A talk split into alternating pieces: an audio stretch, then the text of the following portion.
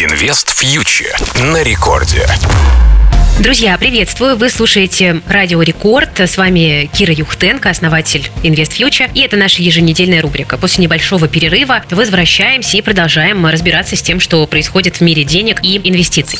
Ну что ж, если мы посмотрим на российский рубль, он держится относительно стабильно, в районе отметки 61 к доллару российская валюта находится и пока, как мы видим, не спешит ослабевать. Среднесрочные ожидания по рублю все так же остаются негативными и предполагают Предполагается, что к концу года российский рубль может добраться до 65-70 рублей за доллар. Это консенсус-прогноз, который дают на сегодняшний день аналитики.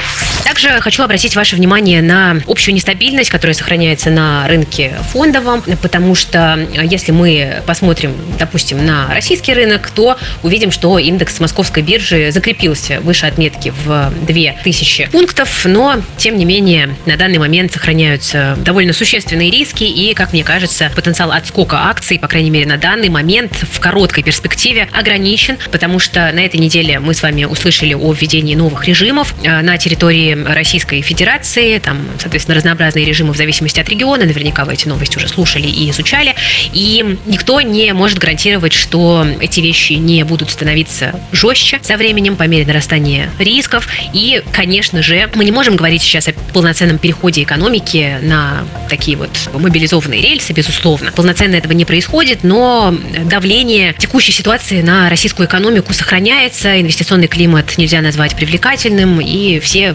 хорошо понимают риски, поэтому я бы не ждала роста от российского рынка на данный момент. Что касается рынка американского, там в самом разгаре сезон отчетов банковский сектор отчитался не так уж и плохо, а вот технологические компании пугают, потому что на этой неделе вышел отчет компании Snap, например, э, после которого акции упали почти на 30% э, после прогноза низких доходов в четвертом квартале на фоне сокращения объемов рекламы.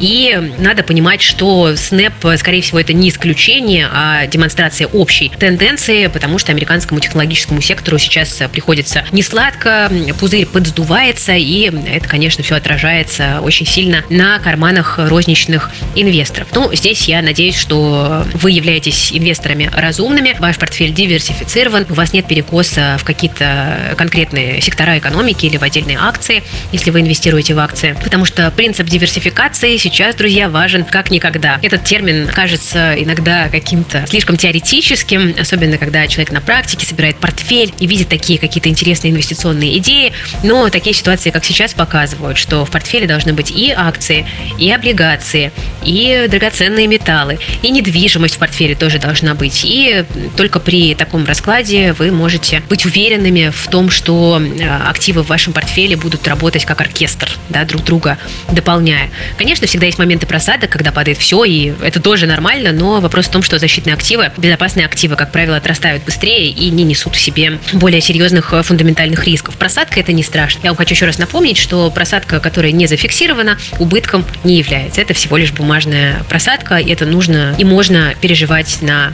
рынке. Плохо, когда просадка является продолжительной, плохо, когда реализуются какие-то инфраструктурные риски, как произошло, допустим, с иностранными акциями на СПБ бирже. Все остальное, в общем-то, не страшно. Все остальное это обычная рыночная логика. Инвест на Радио Рекорд. Еще из интересных новостей хотела бы обратить ваше внимание на то, что первый брокер на этой неделе сообщил о принудительной конвертации валюты на брокерских э, счетах в рубли. Это Атон. Там есть, конечно, оговорки, потому что конвертирована будет э, не вся валюта. Если у вас на счете более 20 тысяч долларов, ничего происходить не будет. Останутся доллары. Ну а если меньше, то брокер, собственно, предлагает вот такую вот опцию. Ну как предлагает? Если вы до 31 октября не придете в поддержку и не откажетесь от конвертации, то, соответственно, конвертация произойдет. И если вы оставите при этом доллары на счете, можно оставить любую сумму и меньше 20 тысяч долларов и больше, то на нее будет начисляться комиссия 12%. А то он небольшой брокер, он, конечно, не там, самый крупный на рынке, но это очень интересная тенденция, которую, я думаю, постепенно будут повторять и другие брокерские компании тоже, поэтому рекомендую держать этот риск в голове. И в очередной раз напоминаю, что на данный момент э, на российском рынке для россиян самые безопасные инвестиции – это инвестиции рублевые. Если валюта, то э, лучше только наличные, ну, либо там стейблкоины, если вы пользуетесь криптой, но не в в безналичном виде на банковских и брокерских э, счетах. Ее будут всячески продолжать вытеснять из оборота. Речь идет именно, конечно же, о валютах, которые принято называть сегодня недружественными. Ну что ж, друзья, на этом сегодня я буду заканчивать. Спасибо за внимание. С вами была Кира Юхтенко и команда проекта Invest Future. Берегите себя и свои деньги, слушайте Радио Рекорд и до встречи через неделю. Всем пока. Инвест фьючер на Радио Рекорд.